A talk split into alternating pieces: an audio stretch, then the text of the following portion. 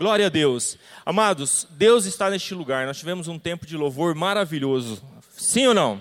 Tremendo tempo de louvor. Deus usando a vida do irmão Euquias, dos ministros de louvor. Deus realmente está aqui. E no momento que nós tivemos antes de intercessão, com hora e mais, o Senhor colocava uma visão muito clara em meu coração para essa manhã. É como se Deus estivesse tirando com as próprias mãos aquilo que ainda é empecilho nas nossas vidas. E quando eu ouvi a palavra profética, eu senti uma confirmação muito grande, falando de dificuldades, de barreiras, mas que nós venceríamos e vamos vencer para a honra e para a glória do Senhor. Amém? Acordei hoje de madrugada, aliás, Deus tem me, me despertado pela madrugada e me dava o Salmo 23, o Senhor é o meu pastor. E eu declarava: o Senhor é o meu pastor. E é o pastor das minhas emoções, é o pastor da minha saúde, é o pastor das minhas finanças, é o pastor da minha família, é o pastor dos meus relacionamentos. Ele é o pastor de todas as áreas das nossas vidas. E a palavra de Deus diz que se nós permitirmos, Ele vai nos conduzir aos pastos verdejantes e às águas tranquilas. Amém? É a palavra profética seguinte: uma determinação de deixar Deus nos levar para este lugar. Porque diz o salmista: Ele, Ele nos leva às águas tranquilas. Eu preciso me deixar levar. Amém? Olha aí para a pessoa que está ao seu lado e diz assim: meu irmão, deixa Deus te conduzir. Amém? Ele sabe o que é melhor para a sua vida. Eu quero também profetizar sobre você nessa manhã uma semana de vitória em nome de Jesus. Amém. Alguns receberam, outros não. Eu quero profetizar sobre a sua vida essa semana uma semana de vitória. Amém. Glória a Deus. Como a gente gosta de vitória, não é verdade? Como a gente gosta. Você se lembra de algum momento de grande vitória na sua vida? Você se lembra? O dia que você se casou, você achava que não ia casar? Casou, foi uma vitória tremenda, é ou não é? Sabe que eu tinha esses pensamentos? Eu achava que eu não ia conseguir ninguém para casar. É sério, eu era muito feio. Era, né? Vocês viram a. Mas a Cidinha me achou, investiu na minha vida. E hoje eu sou essa maravilha que vocês estão vendo aqui. Quem vê foto de antigamente diz assim, mas você melhorou mesmo, hein, pastor? Puxa vida, Deus é maravilhoso.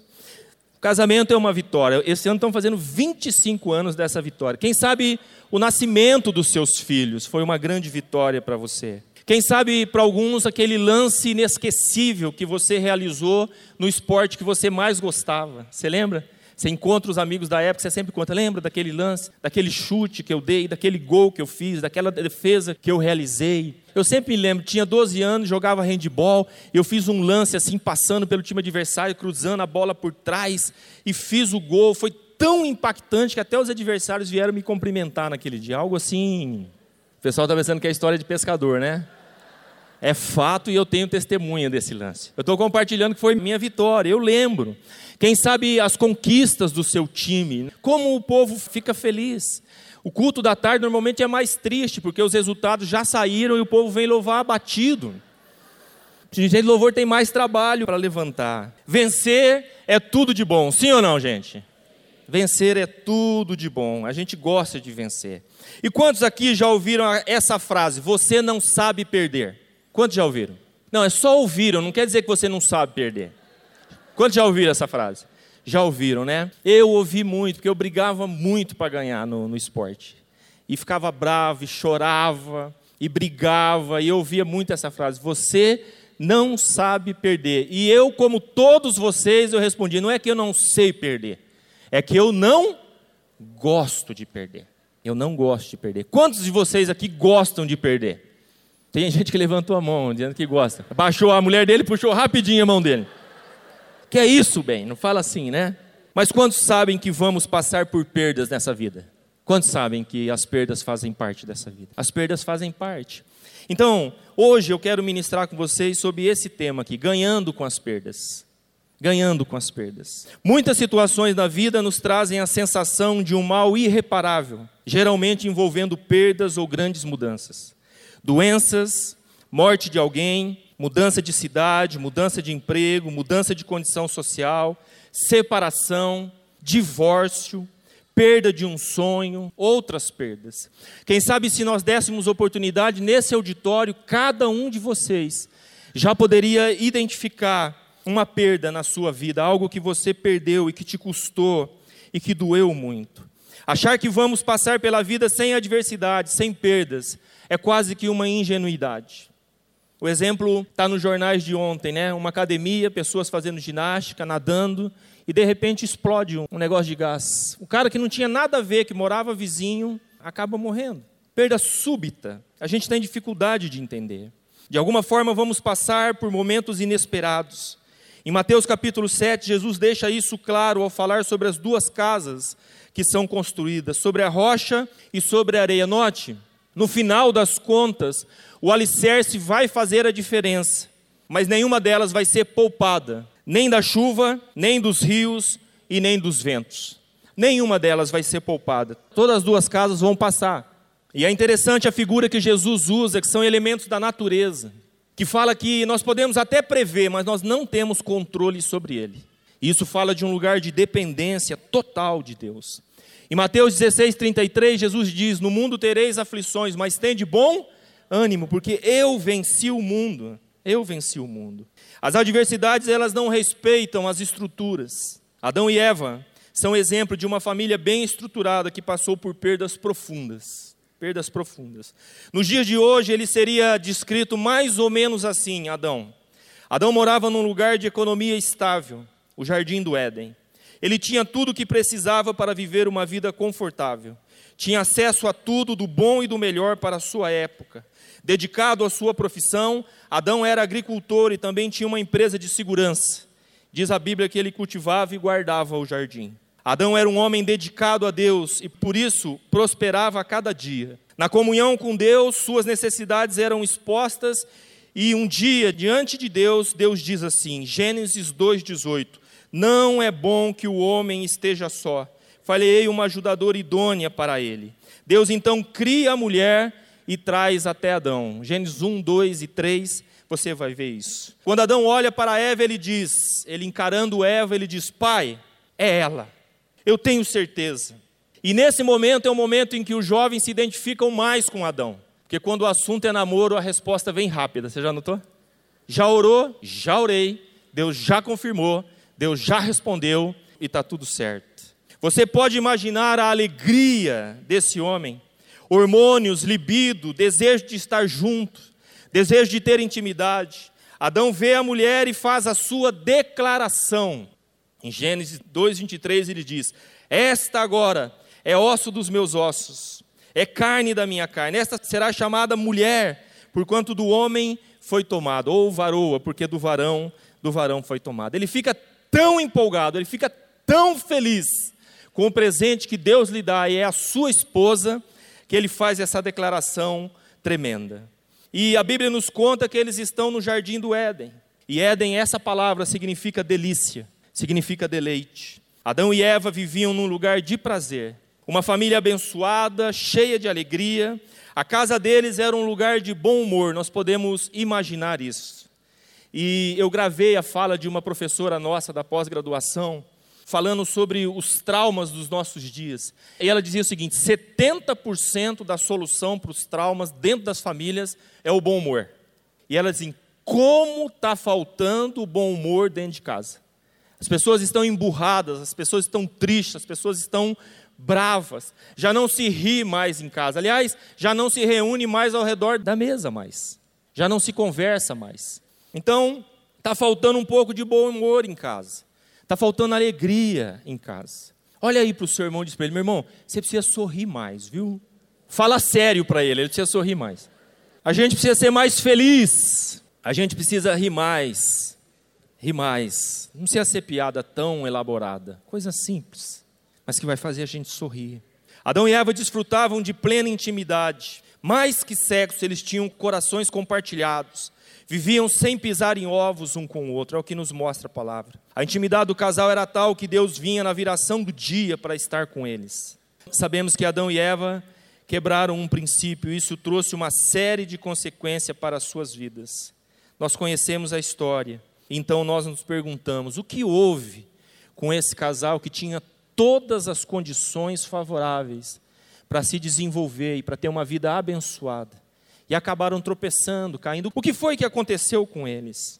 Tudo ia bem até aparecer um terceiro elemento. Diga comigo assim: um terceiro elemento. A Bíblia nos mostra que tudo ia tão bem, até aparecer um terceiro elemento entre eles. A serpente se apresentou de forma astuta. Sempre haverá um terceiro elemento que vai colocar à prova os fundamentos da nossa casa. Presta atenção no que eu estou dizendo.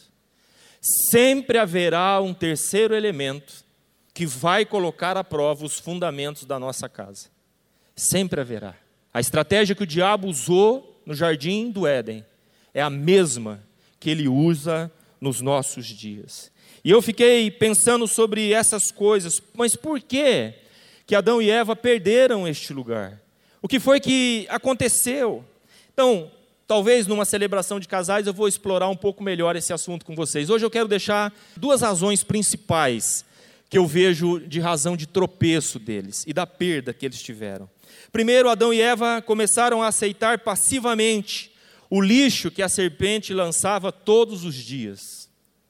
Eles passaram a aceitar passivamente o lixo que a serpente lançava todos os dias. Adão e Eva começaram a flertar com as possibilidades do pecado. A palavra nos diz assim: Disse Deus: Certamente não morrerás. Então a serpente disse à mulher: É certo que não morrerás. O diabo negou as palavras de Deus, apregoando um pecado sem consequências. E essa ainda é a realidade dos nossos dias ainda é a realidade dos nossos dias. Satanás sempre vai pregar e apregoar um pecado sem consequências. E isso é uma mentira. Todo pecado traz consigo consequências. Você pode repetir isso comigo? Todo pecado traz consequências. Mais uma vez, todo pecado traz consequências. E trouxe sobre este casal. Quando nós aceitamos o lixo, o lixo traz consigo as moscas. É só ver na sua casa. Acumulou lixo, aparecem as moscas. O grande problema é que Adão e Eva, e nós hoje, nós começamos, ao invés de remover o lixo, nós começamos a borrifar veneno sobre as moscas. Então nós passamos a tratar com aquilo que é superficial. Nós tacamos o veneno nas moscas, nós matamos as moscas e dá a impressão que tudo está limpo. Mas o lixo não se resolve com veneno, o lixo se resolve com limpeza. E quando nós estamos falando de mundo espiritual, só existe um jeito da limpeza acontecer e ela vem através de uma confissão plena, de uma abertura plena, do escancarar de coração, de um quebrantamento. Então a gente vê processos se repetindo de gente que sai do lugar, que vem ao apelo, que chora, que se quebranta, que aceita até determinada parte de um conselho que está sendo dado, uma orientação que está sendo dada, e isso, para mim, até aí ela está borrifando as moscas. Tratar com o lixo exige que a gente vá mais a fundo naquilo que está trazendo o prejuízo para as nossas vidas. Se vocês estão entendendo, diga amém. Então, nós vivemos numa geração e nós vivemos dias que nós estamos flertando com o pecado que nós lidamos apenas com as moscas, que nós confessamos parcialmente, mas não há uma mudança de atitude. Não há uma mudança de atitude, não há mudança de comportamento. Não há atitude radical, como João Batista está falando para a sua geração, de colocar o machado na raiz do problema e acabar com aquilo que traz o prejuízo sobre a minha vida. Então, eu não vou aqui, porque a gente, você já tem ouvido bastante, mas só citar algumas palavras vai trazer a memória para você. O jeito que a gente lida com a TV, o jeito que a gente lida com a internet, tudo isso pode ser uma bênção para a gente. Nunca se pregou tanto o evangelho através desses meios como nos nossos dias. Mas vocês vão concordar comigo que a quantidade de lixo que está sendo jogado é grande também, sim ou não? Sim. E eu tenho uma imagem que não me sai da cabeça é da família sentada na sala e do outro lado, dentro da tela, vamos pegar uma programação aí, novela, e eles vêm com um balde de lixo e arremessam para dentro da nossa casa. E nós estamos convivendo, aí suja a sala, a gente olha uma cena indevida, nosso filho está ali, a gente coça a cabeça, dá uma trocada no canal, mas volta para o mesmo lugar. Ou seja, eu dou uma varrida no lixo para debaixo do tapete. Eu borrifo nas moscas que aparecem mas eu não trato com lixo, eu não vou na fonte. E eu acho uma baita de uma hipocrisia, porque as emissoras de televisão, na sua grande maioria, jogam lixo o ano inteiro para dentro das casas das famílias e uma vez por ano vem fazer programa para arrecadar dinheiro para criança. Gente, isso é hipocrisia. Isso é hipocrisia pura. Porque eu ganho dinheiro vomitando em você e uma vez por ano eu faço uma campanha para limpar você. E nós estamos aceitando passivamente. E nós estamos vendo novela das seis, das oito, das onze, se colocar novela da madrugada, a gente põe. Olha, nós não somos uma igreja que a gente fica controlando, se você for na tua casa, vão pedir para você tirar a televisão. Esse não é o desejo de Deus. O desejo de Deus é que você alcance maturidade. Para filtrar. E casais, eu estou falando com vocês, não é o seu filho jovem, nem adolescente que tem a responsabilidade sobre a sua casa. É você, papai e mamãe, que tem que colocar o filtro naquilo que acontece na tua casa naquilo que entra. Adão e Eva foram flertando, foram só burrifando, mas o lixo, o lixo continuava lá. Segunda razão que eu vejo é que Adão e Eva se acostumaram com uma vida religiosa. Eu gostei muito aqui do que o pastor Wagner falou sobre Samuel. Que Samuel, desde menininho, foi colocado no templo. Lembra que eles falaram? Ele aprendeu tudo. Todos os ofícios de um sacerdote ele aprendeu. Tudo. Ele sabia a hora da oferta, ele sabia balançar o sino, ele sabia a roupa que punha, ele sabia o cântico que tocava, ele sabia a hora que tinha que abrir o templo, ele sabia a hora que fechava o templo, ele ia na célula, ele vinha no culto, ele sabia a hora de dar oferta, ele dava oferta, ele sabia tudo. A única coisa que Samuel não sabia era discernir a voz de Deus. E às vezes nós estamos assim, fazendo tudo direitinho, mas não estamos ouvindo Deus. Estamos vivendo uma vida uma vida religiosa. Estamos vivendo uma vida de aparência. Entramos e colocamos a nossa vida no piloto automático. E sabe o que chama mais a atenção ainda? É quando Samuel, depois de ouvir três vezes, ele vai falar com Eli. E Eli aqui é a figura dos pais nesse momento. E Eli não dá atenção para o coração de Samuel. E nós fazemos desatentos. Assim também fazemos com os nossos filhos e não entendemos porque os perdemos depois. Somos simplistas e ignoramos as necessidades reais dos nossos filhos. E nós dizemos, como Eli falou para Samuel: Meu filho, deixa para lá, volta a dormir. Isso não é nada.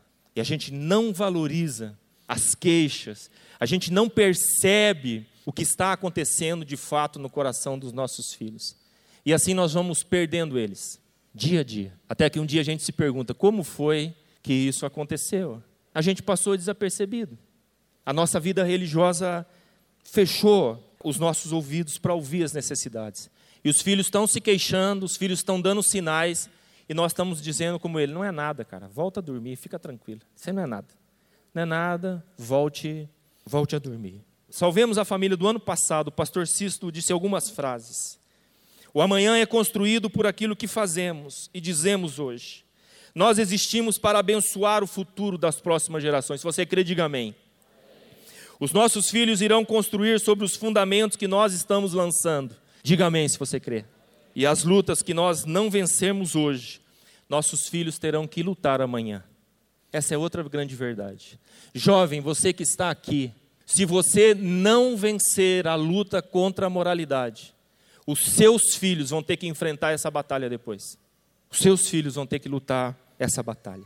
Uma terapeuta de família disse o seguinte: tratando N casos, se os membros da família não encontram prazer em casa, eles vão buscar em outro lugar ou outras coisas. Se a casa não é um lugar de realização para os filhos, eles vão buscar prazer em outro lugar. Em outro lugar.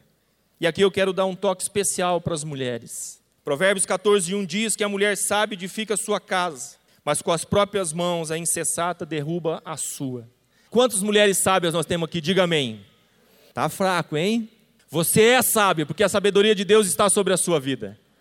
Amém? Homens, quantas mulheres sábias nós temos aqui? Diga amém. Amém. Provérbios 21, 9 também diz: Melhor é viver num canto sobre o telhado do que repartir a casa com uma mulher briguenta. E se a Bíblia diz que tem mulher briguenta, é porque existe mulher briguenta. Provérbios 21, 19: Melhor é viver no deserto do que com uma mulher briguenta e amargurada. Provérbios 25, 24 diz: Melhor é viver num canto sob o telhado do que repartir a casa com uma mulher briguenta. Uma mulher briguenta. Sabe, está falando deserto, está falando canto de casa, mas eu quero trazer para os nossos dias atuais. Ó, melhor é viver no boteco do que com uma mulher briguenta. Melhor é viver no escritório do que com a mulher briguenta. Por que, que o marido está trabalhando demais? Porque ele sai do trabalho e vai para o boteco e não quer ir para casa. Às vezes o problema está lá em casa.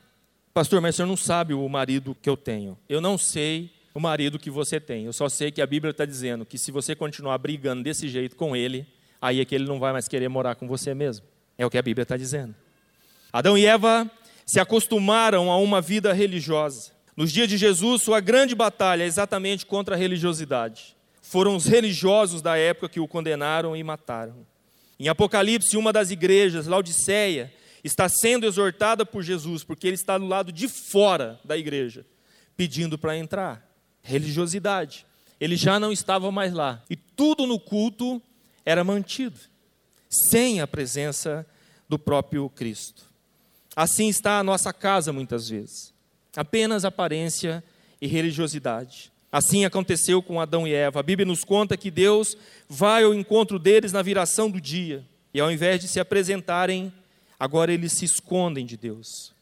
Note aqui a diferença entre as declarações de Adão ao conhecer Eva e o momento que eles vivem agora. E essa é a pergunta que eu me faço constantemente quando eu vejo que um casal está se divorciando. O que foi que aconteceu entre as juras de amor feitas no altar os votos que foram feitos diante de Deus e a confusão que se instalou agora às portas de um divórcio. O que, que acontece no meio deste caminho que está destruindo as famílias constituídas? Confrontados por Deus, Adão e Eva agora trocam acusações, transferem responsabilidades, acusam-se e acusam outros diante do problema que eles têm e que eles criaram. Literalmente, Adão e Eva estão perdidos. E não é em vão que Deus pergunta para Adão: Onde? Onde estás, Adão? Adão se perdeu completamente. Na estabilidade do jardim, Adão e Eva se perderam. E perderam muito. Perderam muito. Eu estou falando sobre ganhar em meio às perdas. A mulher agora sofreria dores ao gerar filhos. A terra foi amaldiçoada e Adão teria que trabalhar duro, suar mesmo, todos os dias da sua vida para ter alimento diário. Aparecem os espinhos e as pragas entre as plantações. A família foi despejada do jardim. Não poderiam mais morar no jardim. Uma mudança radical em suas vidas. Diga comigo, perdas. Perdas, perdas profundas. Perdas radicais. Perdas radicais. Quando isso acontece, as pessoas ficam com a sensação de terem sido roubadas em algo que tinham direito passam por um processo doloroso que envolve sofrimento, medo, revolta, raiva, culpa, depressão, isolamento, desinteresse pelas atividades costumeiras ou excesso de atividades. Em outras palavras, fuga. Apresentam sintomas físicos e psicológicos de estresse, podendo até vir a adoecer. Causas das perdas pelas quais passamos. A recuperação de uma perda pode, dizem os terapeutas, pode demorar de dois meses a dois anos de uma perda profunda na vida de uma pessoa. Então, eu quero transicionar agora para algo bem importante, que é uma chave que Deus nos dá, e foi aquilo que Ele praticou quando nos perdeu e foi ao nosso encontro. Eu falei de duas razões aqui pelas quais Adão e Eva possivelmente tenham perdido essas coisas e sofreram essas grandes perdas. Identificar o problema é muito bom e importante, mas não é tudo. Diga comigo, identificar o problema é bom, mas não é tudo. Não é tudo. Não basta apenas identificar o problema. Em Lucas 15, Jesus nos conta três parábolas. Três parábolas são citadas em Lucas capítulo 15. A parábola da ovelha perdida, a parábola da dracma perdida e a parábola do filho pródigo. Isso aqui é um presente que eu ganhei do meu cunhado Jonas, um livretinho bem pequenininho. Eu fui muito abençoado por esse artigo que está ali no livro. Solteiro sim, sozinho jamais é o título do livro. E ele diz lá, o comentarista, que nas três histórias Jesus reafirma alguns princípios bem importantes quando nós passamos por perdas. Então, se você notar, um pastor perdeu uma ovelha, uma mulher perdeu uma moeda um pai que tinha dois filhos perdeu um deles. E tem alguns princípios bem importantes que eles praticam aqui, que você vê nas três histórias. Número um, que todos nós passamos por perdas. Diga comigo, todos nós passamos por perdas. O exemplo está aqui: um pastor, uma dona de casa e um pai de família. As perdas fazem parte da nossa vida. Então, não pense que você, se você está me ouvindo essa manhã, não pense que você é o único. Mais pessoas passam por perdas. Essa é uma grande verdade. Essa é uma grande verdade. Número dois, as perdas não podem paralisar as nossas vidas. Por mais sentidas que sejam, as perdas não podem paralisar as nossas vidas. As perdas sempre deixam suas marcas, mas não podem paralisar as nossas vidas. Eu me lembro até hoje, quando o pastor Balura faleceu lá em Araçatuba. Foi meio de surpresa. Nós fomos para o velório, e o pastor Samuel estava fazendo o velório, ele convidou todos os pastores presentes para vir para o púlpito, eu vim, e eu estava bem atrás do pastor Samuel. E ele estava pregando, porque o Balura era um dos fundadores da, da igreja de Araçatuba. Estava com o pastor Samuel desde o começo. E ele está pregando para a igreja, ministrando fé, ministrando esperança.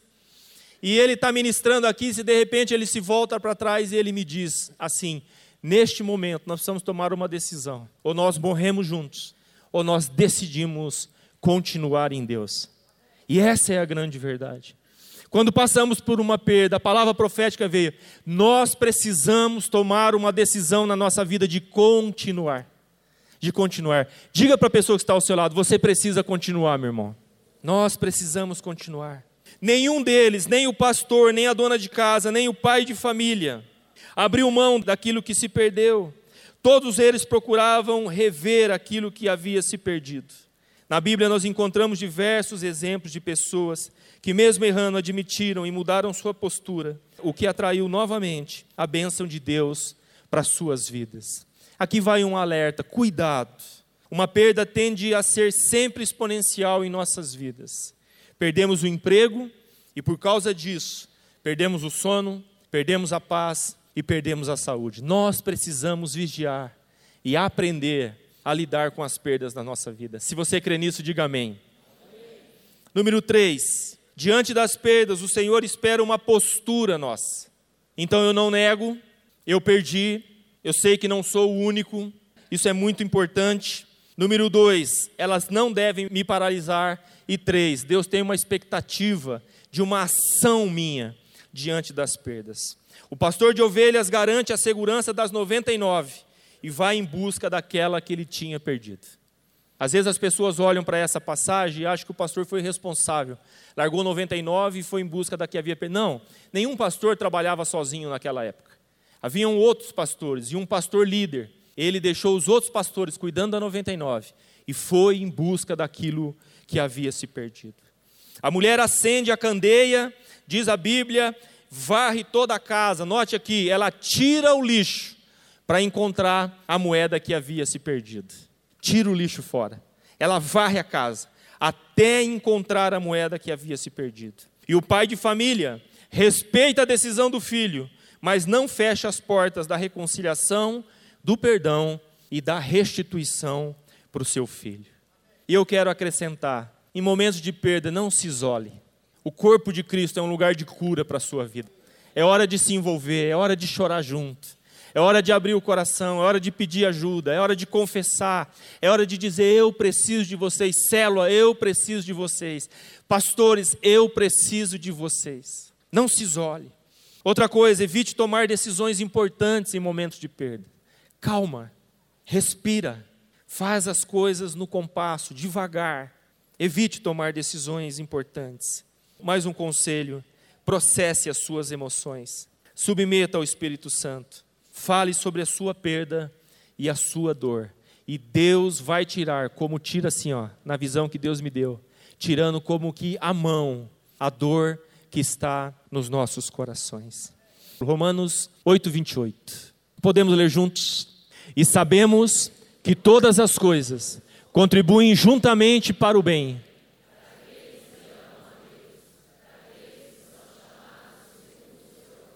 Não faça a interpretação errada deste versículo. Esse versículo não garante que tudo sempre irá bem na sua vida. Esse versículo garante que no final do processo pelo qual você vai passar, você será mais parecido com Jesus no final dele. É assim que Deus faz com que todas as coisas contribuam para o nosso bem.